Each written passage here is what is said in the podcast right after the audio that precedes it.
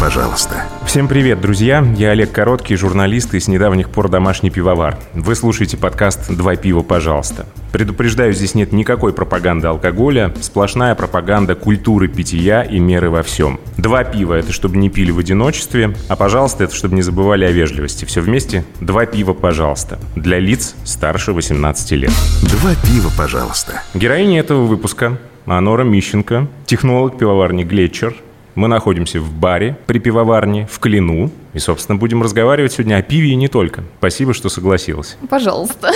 Первый выпуск я записал с Юрой Сусовым, и там мы прошлись и вдоль и поперек по многим пивоварням. В частности, нас очень сильно интересовало понятие крафт вообще, потому что оно сейчас такое заюзанное-заюзанное. И э, пришли, в общем-то, к какому-то такому выводу, что это все-таки больше вопрос самоидентификации. Вот Глечер – это крафт, на твой взгляд, или нет?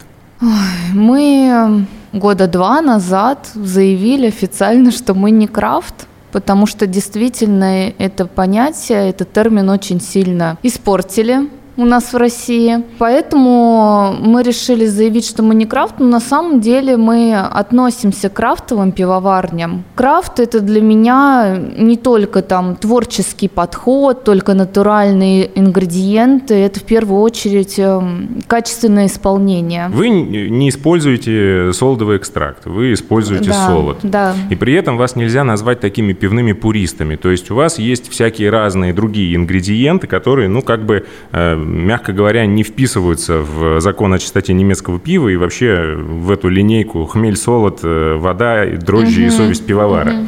Вот что, на твой взгляд, э, можно использовать, а что нельзя? У меня тут целый список такой подготовлен. Цедра цитрусовых, кориандр, кофе, шоколад, ваниль, имбирь, мед, перец, томатный сок, древесные щепки, тыква, в конце концов. Прокомментируй, пожалуйста. Можно использовать почти все.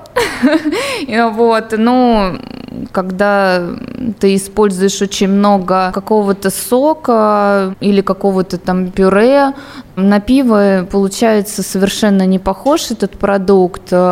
А, ну, у нас в России понятно, что ввели понятие пивной напиток. В Бельгии, к примеру, там и во многих других странах все это по-прежнему называется пиво. В принципе, на самом деле, я когда вообще все это начинала, там больше 10 лет назад, я много смотрела всяких э, программ про пивоваров, которые там варят пиво в Америке, в Бельгии, и уже видела про то, что, да, добавляют ту же самую древесину в пиво, про то, что варят пиво с томатами.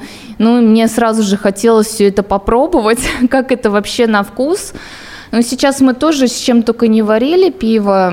Ну, на самом деле, если взять меня, я вот э, не любитель там всяких э, добавок в пиве, но э, я вижу, что сейчас на рынке у нас очень все это популярно, и на самом деле под каждый наш продукт находится потребитель. Особенно популярно пиво как раз-таки с добавками. Мы, конечно же, используем только натуральные добавки, натуральное сырье. Я все же больше предпочитаю классику, и я общаюсь с немецкими пивоварами. Одна очень крупная пивоварня в Германии, они мне рассказали такую историю, что когда пошла мода на редсы, и все пивоварни стали нарушать закон о чистоте и варить вот это вот фруктовое пиво, они остались единственной пивоварней, которая не нарушила закон, и они пережили очень трудные времена, продажи у них действительно упали, но потом вся эта мода стихла, это мы берем только только Германию, да, и э, опять э, все наладилось. Э, спорный вопрос. Мы тоже могли, в принципе, взять и не делать эти пивные напитки там и варить только классические сорта пива. Но дело в том, что многие классические сорта пива попали под определение пивной напиток. Например, такой сорт, как бланш, да, это пиво варится в Бельгии столетиями. Туда добавляется цедра и кориандр, и только из-за этого у нас он попадает под пивной напиток, и поэтому многие потребители первое время их это отпугнуло, они задавали кучу вопросов, что вы стали вариться на экстракте, почему вы, или вы там водой разбавляетесь, или что там произошло. Ну и пришлось людям объяснять, что многие классические сорта, в которые добавляется только специя или какая-то другая добавка в очень маленьком количестве попадает под это понятие. Вот, например, для меня бланш это чисто классика, я тоже люблю этот очень сорт.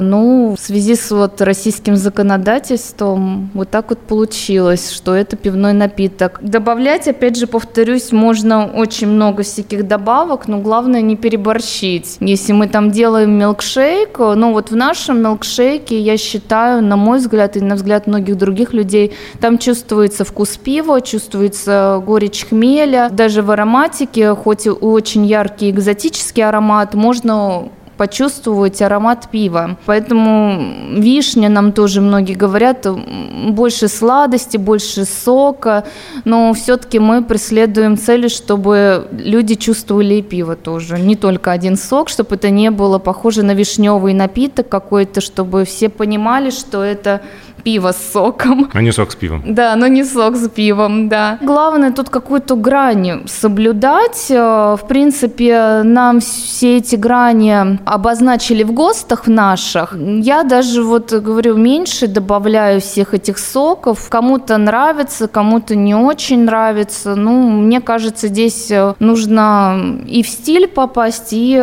соблюсти. Слушай, у нас да. тут прям холиварчик такой небольшой был по поводу ага. Э, томатного ГОЗа по итогам первого выпуска, и прям вот коротко, да или нет, томатный гоза для тебя это пиво или нет?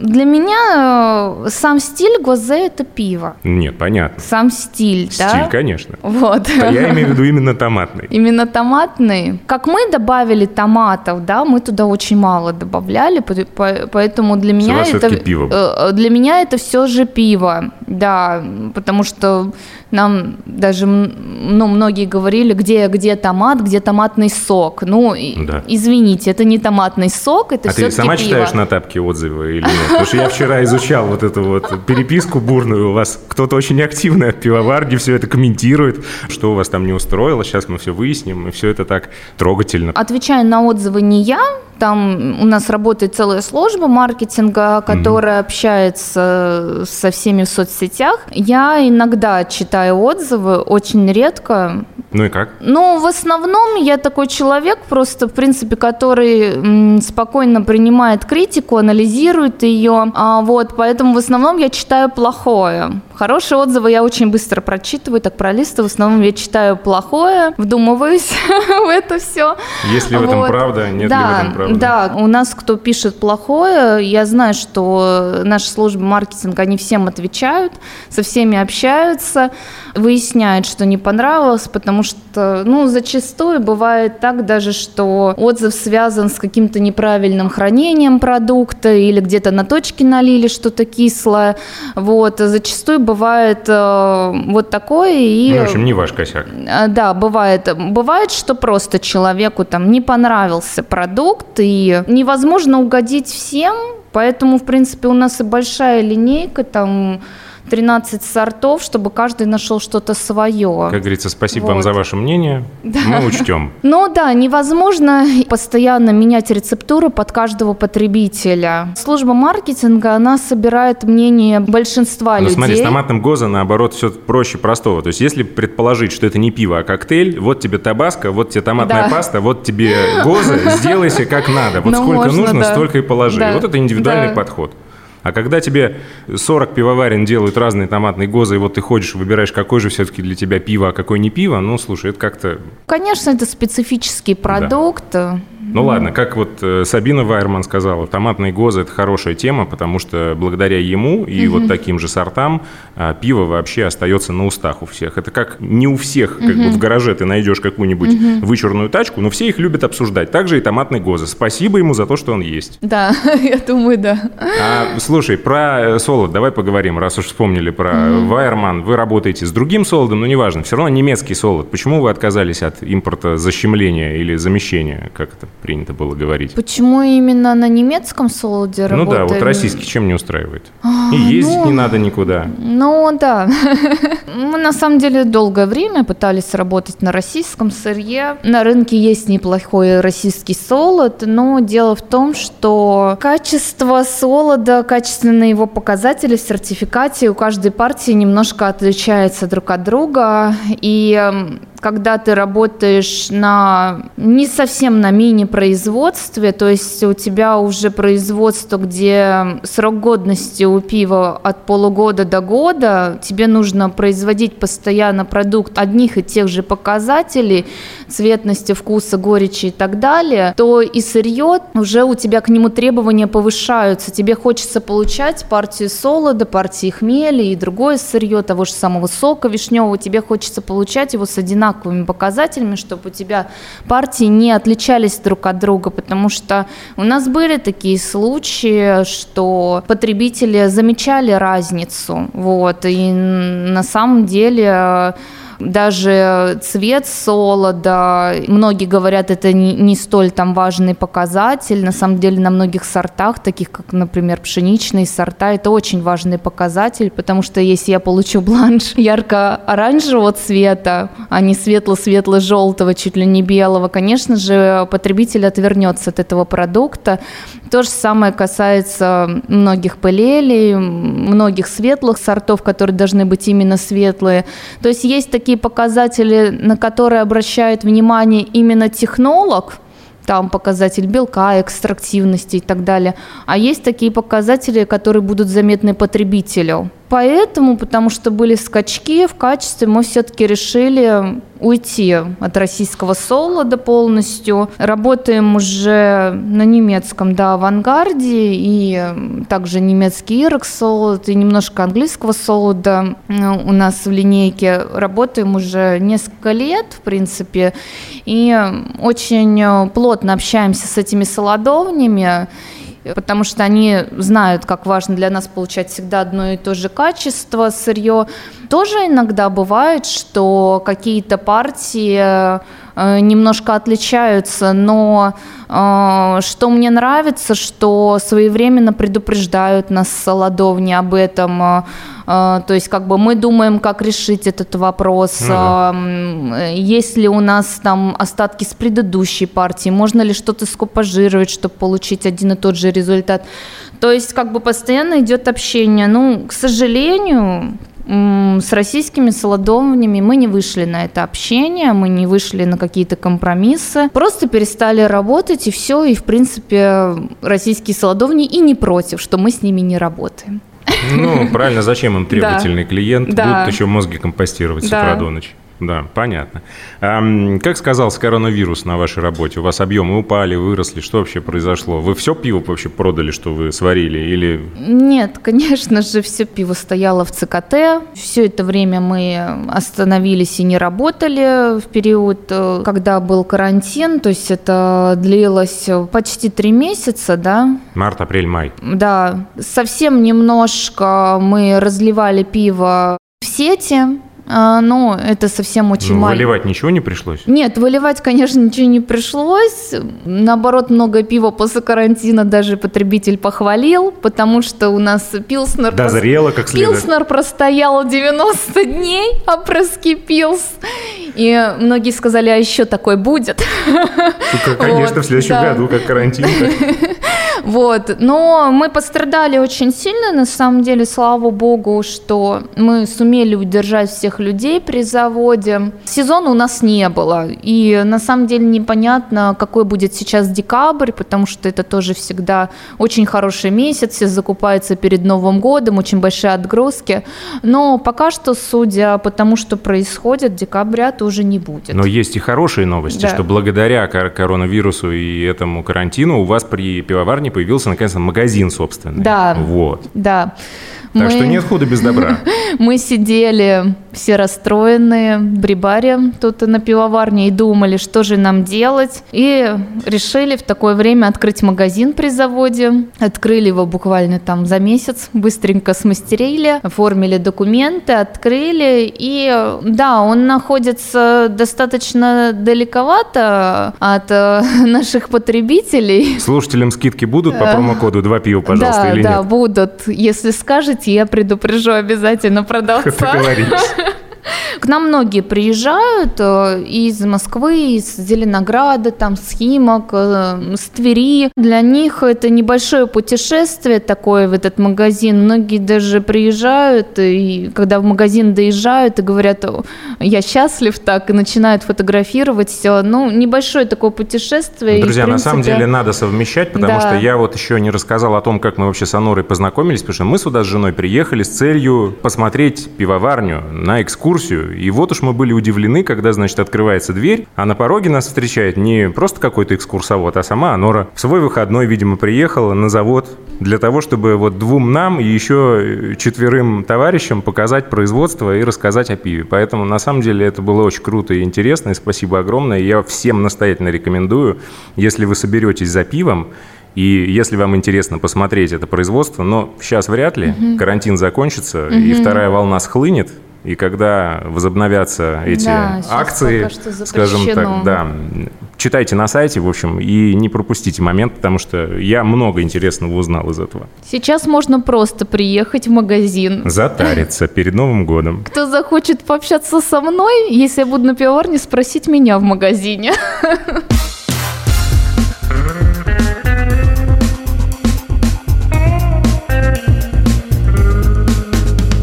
Два пива, пожалуйста. Слушай, еще серьезный вопрос. Э, Глечер готова к э, маркировке пива, о которой все говорят в последнее время?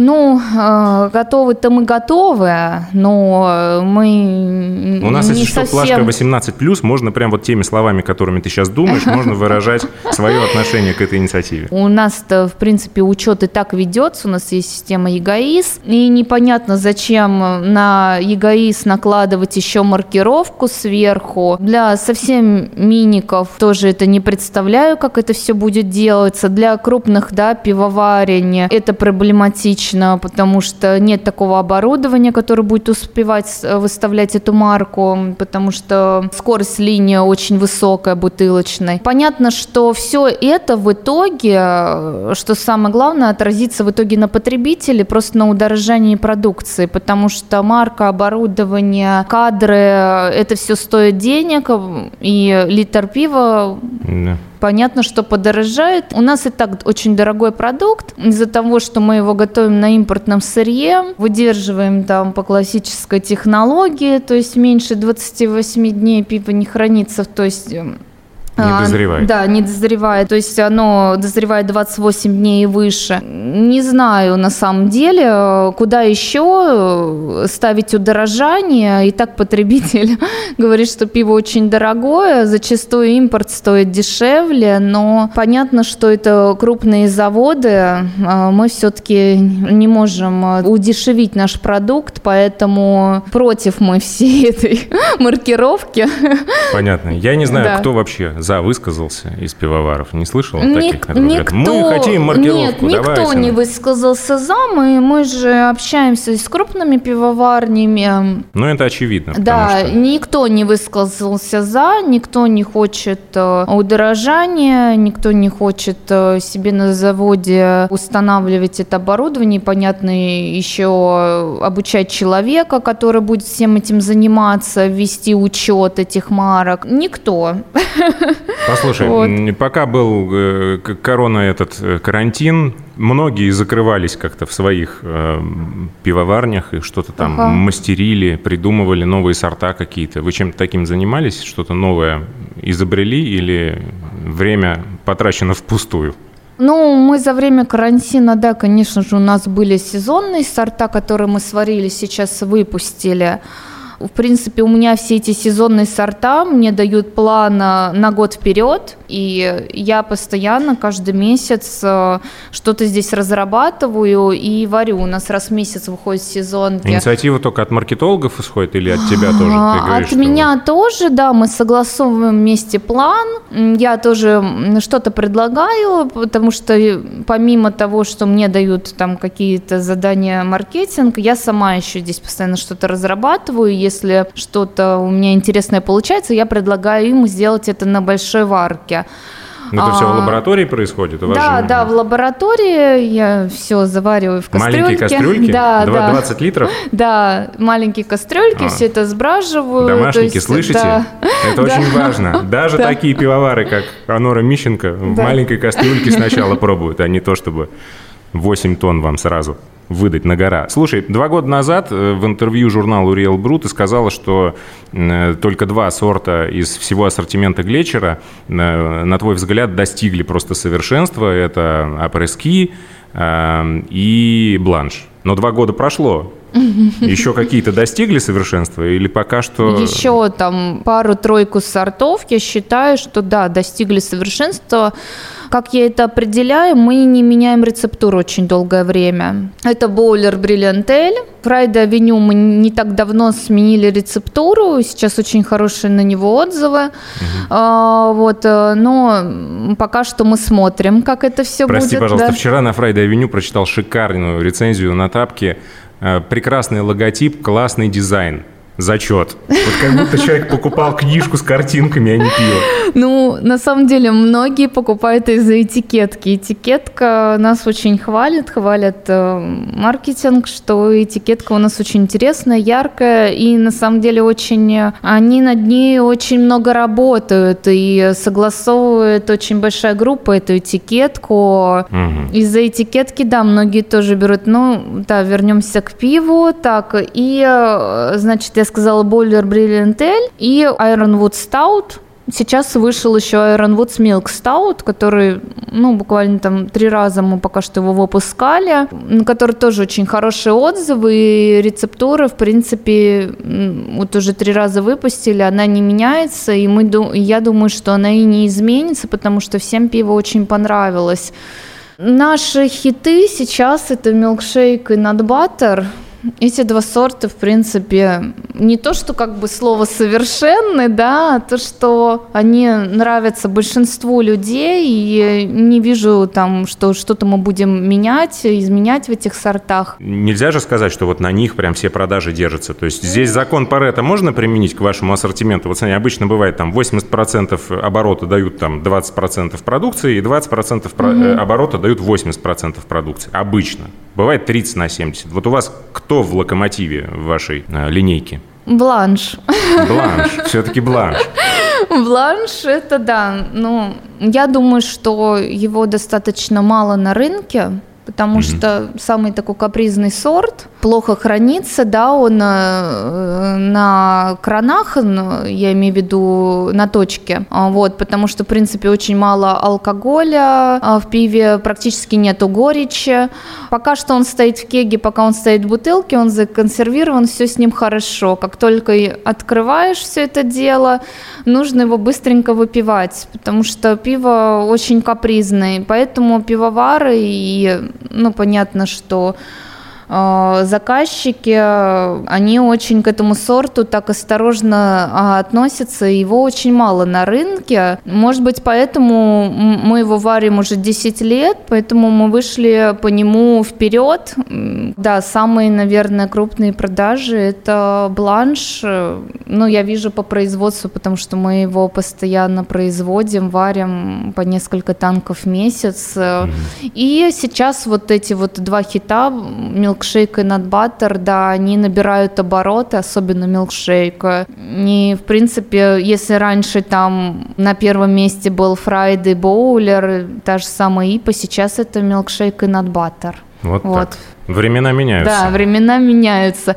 Ну вот Бланш держит позицию практически с самого начала. Да. Слушай, а вот эта тематика après-ski, это после лыж ведь, да? Да, Если я все правильно да, понимаю. да. И э, слово само глетчер, и это слово немецкое, оно немножко не так пишется, но вы его американизировали, чтобы Да. людям было проще. Но Да. слово-то немецкое означает Да. ледник, и эта лыжная тематика, она Да. кому из вас близка? Кто это все заварил, эту кашу? Всем учредителям Лыжи или сноуборд?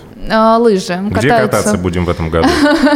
В этом году нигде, никто никуда не поедет. Наверное, здесь где-нибудь, в Москве. Да, практически все учредители, они лыжники. Я тоже пыталась, не очень получается. Три года подряд ездила. Ну, то есть э, мы выезжаем в горы, там Франция, Италия, Австрия. Ну, Пока что не совсем могу преодолеть, видимо, Не страх. Э, Получаться получается, но пока что немножко страшновато все-таки. У нас подкаст называется «Два пива, пожалуйста», и вы не поверите, чем мы сейчас будем с Анорой чокаться. Это маленькие э, стаканчики, как это называется, бардак, и здесь чай черный.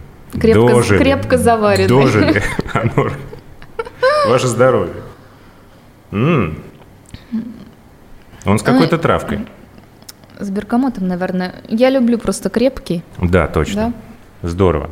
Послушай, помоги, пожалуйста, домашникам. Вот у вас есть лаборатория, теперь еще она и сертифицированная. Да. Все круто. Вы вот с этим, со всем вооружением, вы просто монстры на рынке, да? Как быть домашним пивоваром в разных ситуациях, когда у них нет нужного оборудования, чтобы посмотреть, например, что происходит с дрожжами? Вот они заполучили какие-то дрожжи в свое распоряжение. Одну варку на них сделали. Потом они сняли их со своей кастрюльки. И вот что делать с этой массой дальше? Как понять, сколько там дрожжевых клеток? Как они себя ведут в домашних условиях без микроскопов, без вот этих всех э, сложных измерений? Можно хотя бы закупить pH-метр.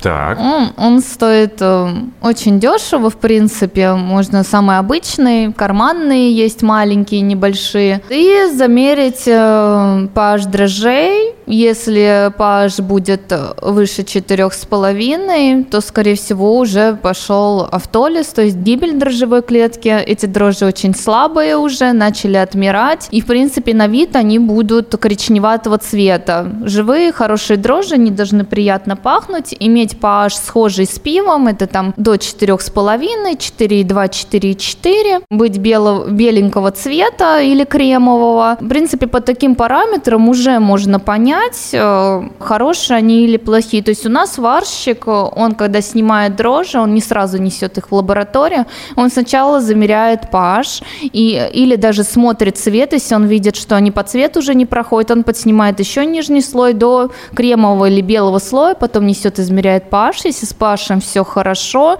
он только после этого несет в лабораторию. А, Количество дрожжей, ну, можно подсчитать только на микроскопе, но если нет возможности купить микроскоп, э, потому что самый, наверное, сейчас дешевый стоит все равно 1040, а, у которого будет разрешение, чтобы увидеть все дрожжи, да. Плюс к микроскопу понадобится еще куча стеклышек, камеры Горяева купить. Э, Дрожжи должны быть достаточно густые и э, взвесить эту густую массу, то есть вам нужно густых дрожжей где-то 6 грамм на литр густой массы дрожжей, чтобы у вас пиво хорошо разбродилось потом. Видите, что дрожжи хорошие, белые хорошо пахнут, с хорошим пашем. Нужное количество собрали и опять задали. В принципе, ну хотя бы так. Хотя бы так. Это хорошо, это очень Да. хороший уже ответ, потому что вот этих вещей так просто не найдешь на просторах интернета. э, Попадаются какие-то очень сложные рекомендации. Тут, я думаю, все гораздо проще.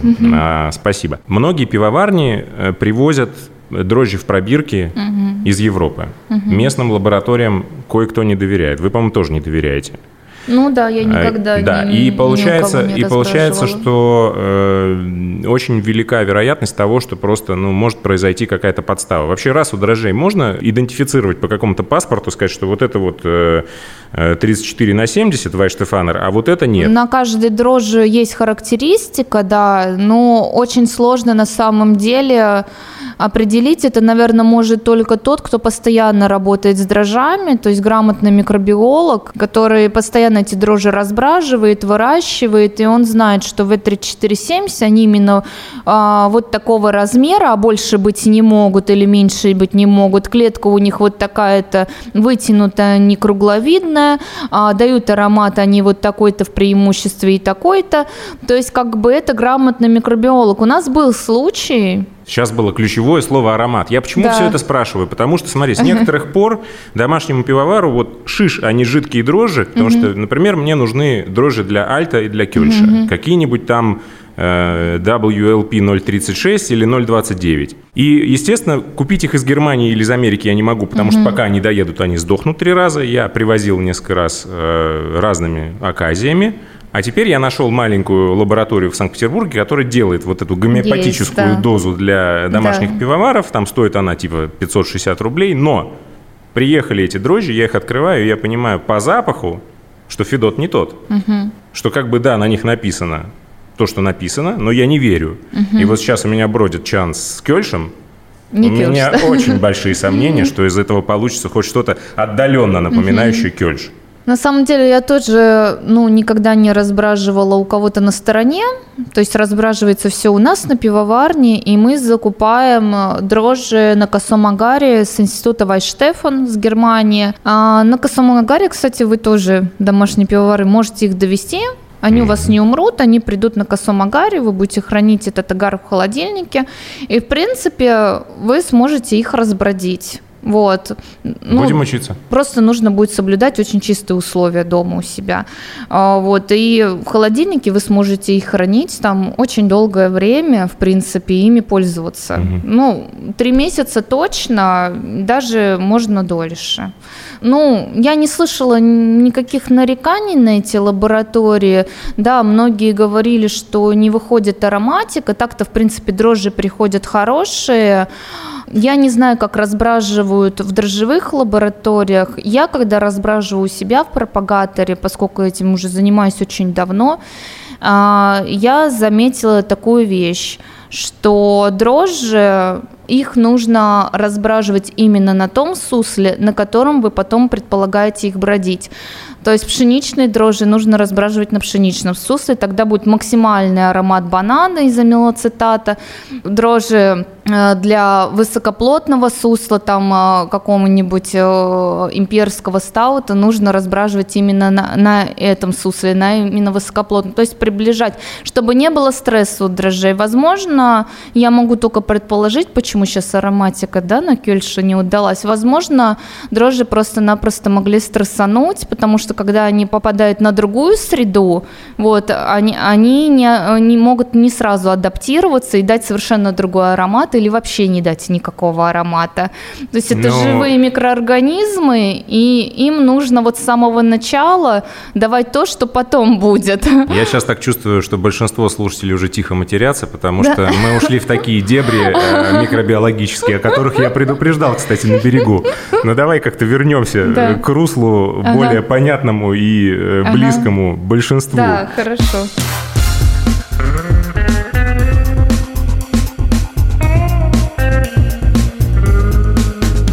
Два пива, пожалуйста. Как тебя вообще угораздило с детского питания переключиться на пиво, на взрослое питание? Когда я поступала в пищевой университет, я поступала на пиво. Я не добрала буквально там нескольких баллов. А, а то есть они тебя не взяли и теперь кусают локти.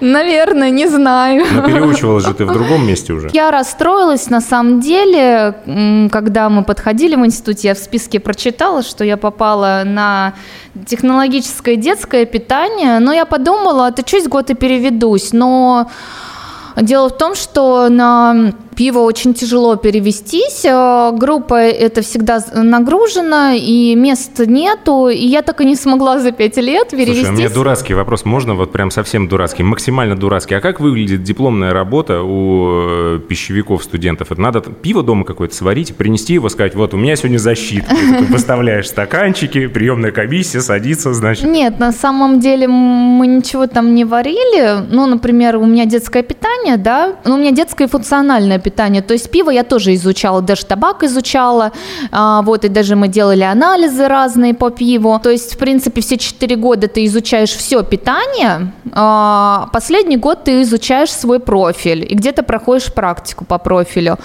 Ничего ты не готовишь, диплом он состоит, э, не знаю, как сейчас, как было у меня. У меня диплом состоял из 10 чертежей, которое чертила сама, можно чертить в автокаде, можно чертить от руки.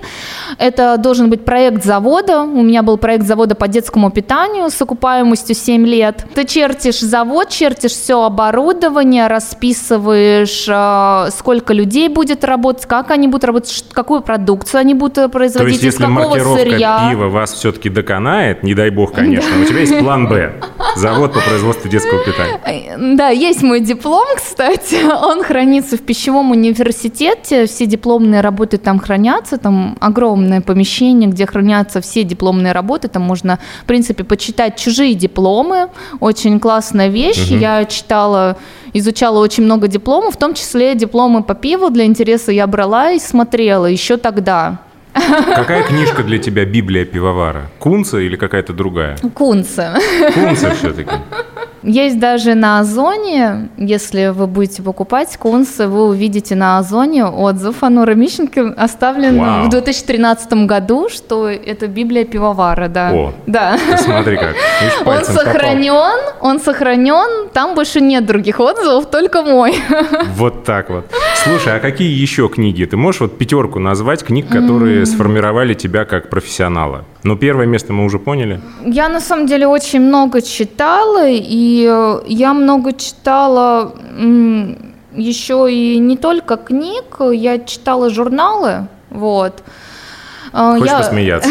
Да. Я всю подписку Real Brew недавно себе заказал. Привозят такую коробку, 11 килограммов журналов, вываливают это все мне. Я с удовольствием сажусь и залипаю просто. Но это правильно. Кстати, друзья, я сегодня встречаюсь с девушкой с обложки. Она прям Да? вот на обложке. В 2018 году, не помню какой номер, так что это совершенно точно. Проверенная информация.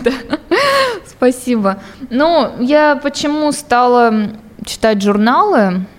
Потому что я общаюсь, ну, с пивоварами, да, с Германии, с Чехии, и увидела, что они тоже читают журналы. И первым же делом э, я подписалась на журнал Брауэлт, немецкий. Практически с самого начала я на него подписана, там, не знаю, с какого, с 2013 Ну, на немецком языке тебе приходит? А, он по-немецки читаешь? переводится, он переводится на русский язык. э, Если, если вам будет Ну, там, там интересно, каких-то да. конских денег стоит все, что издает Браувельт. У них просто вот э, книжечка с рецептами на русском языке стоит в 4 раза дороже, чем такая же книжечка рецептов на немецком языке.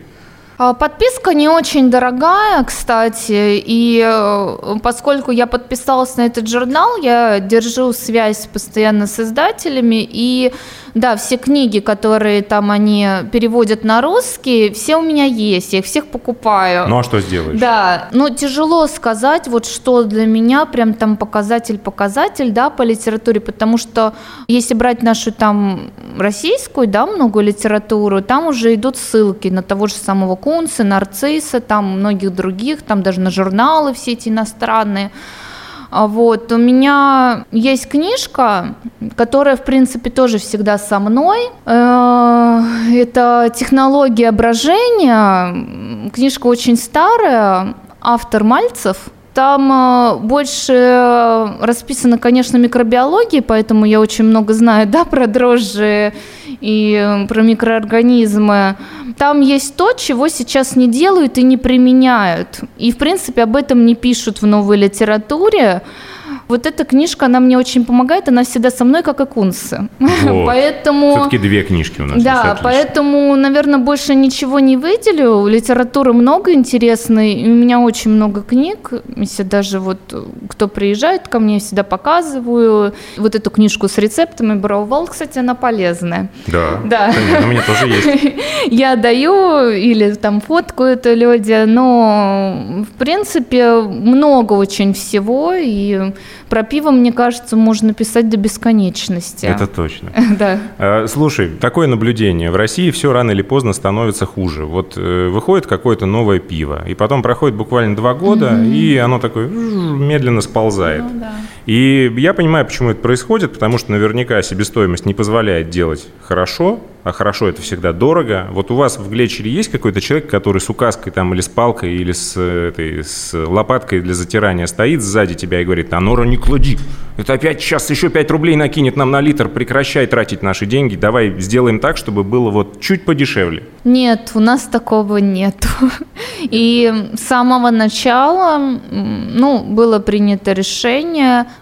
если мы согласовываем сорт, на него согласовывается целая карта, потом сорт варится, собирается комиссия, мы все пробуем, а, утверждаем рецептуру, утверждается стоимость, и рецептура не меняется с этого дня, только если не идут какие-то массовые нарекания, что людям прям совсем-совсем не нравится, и нужно что-то менять. Но вот так вот, что мне звонят и говорят, а ты там что-то не клади, э, или там подразбавь, или еще что-то, такого ну, не, не было, было никогда. Изначально мы договорились, что такого не будет, и, в принципе, что в работу пивовара у нас, в принципе, ну, никто не встревает. У нас э, все согласовывается, все, и пивовар спокойно есть работает. Настоящее профессиональное счастье, когда Да. тебе никто не лезет Да. со своим этим. Каждый суслик агроном, Да. и вот, а давай я сейчас тебя научу. Да. Слава да, богу. Да. Я тебя поздравляю. Спасибо. Слушай, да, кто производит эталонное пиво, на твой взгляд? Какие страны? Твои Много. кумиры, твои путеводные звезды. Сейчас все будут смеяться, Почему? может быть. Ну, мое самое любимое пиво, самое любимое пиво это Линдеманс Персик. Так. Да, то есть э, это бельгийская пивоварня ламбичная. Да, там много этого персикового сока, да, кто-то скажет, он химический и так далее, и так далее, вот, и там много сахара. Но вот мне нравится, и все. Вот, И э, точка, Да, правильно. и точка. А, ну, э, это единственное, наверное, пиво, которое я люблю из фруктовых. Вот, больше никаких фруктовых сортов, в принципе, я не пью, только пробую. Конечно же, я уже говорила, что я люблю классику. А, Я очень люблю бланш пивоварни Брасреди Бок. Это Бельгия. Ну, на мой взгляд, это лучший бланш в мире. У этого пивовара я училась варить наш бланш. Читали, читали. Да. И я очень э, люблю пивоварню Майзелс, и все, в принципе, практически все, что они производят из классических сортов, это там светлое пиво, пшеничное пиво, Майзелс Вайс. Это пиво я все люблю. Я когда бываю в Германии, я ну, пью практически только пиво этой пивоварни. И, конечно же, здесь, в России, я тоже периодически покупаю пиво этой пивоварни, вот, особенно Майзелс Вайс. Ну, вообще я люблю очень пшеничные сорта. На самом деле я много где была, и мне везде что-то нравилось, но вот если просто говорить, что постоянно, там, например, э, я могу время от времени выпить, это, наверное, вот этих вот пивоварень сорта, вот. Ты на каких языках говоришь, прости? Но мне интересно просто. У нас есть одна маленькая традиция, я сейчас тебе расскажу. На немецком не говорю. Ну, я уже это понял, да. А на каких говоришь? Ну, в На школ- французском в говоришь? школе я учила, в школе-институте я учила французский. А, ну то есть два пива ты сможешь заказать в баре. А, Возможно, но сейчас уже давно нету практики. Если там когда-то были поездки в Бельгию, там можно было попрактиковаться. Сейчас уже надо все повторить.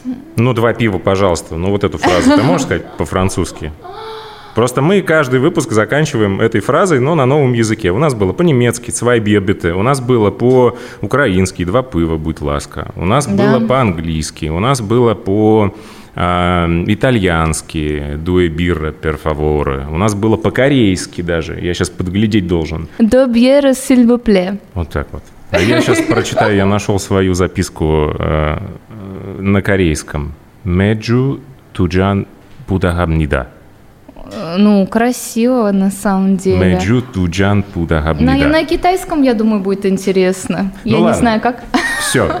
Следите за новыми выпусками на всех популярных подкаст-площадках. Там же слушайте предыдущие выпуски. Подписывайтесь на канал «Два пива» в Телеграме. В него же присылайте вопросы и замечания. Для этого есть и почтовые боты, чаты, комментарии. А еще есть канал на YouTube и комментарии. Там все читаю, на все отвечаю. Анора, спасибо тебе огромное за этот интересный разговор. Вам Я... спасибо. Я Олег Короткий. Будьте здоровы. Два пива, пожалуйста.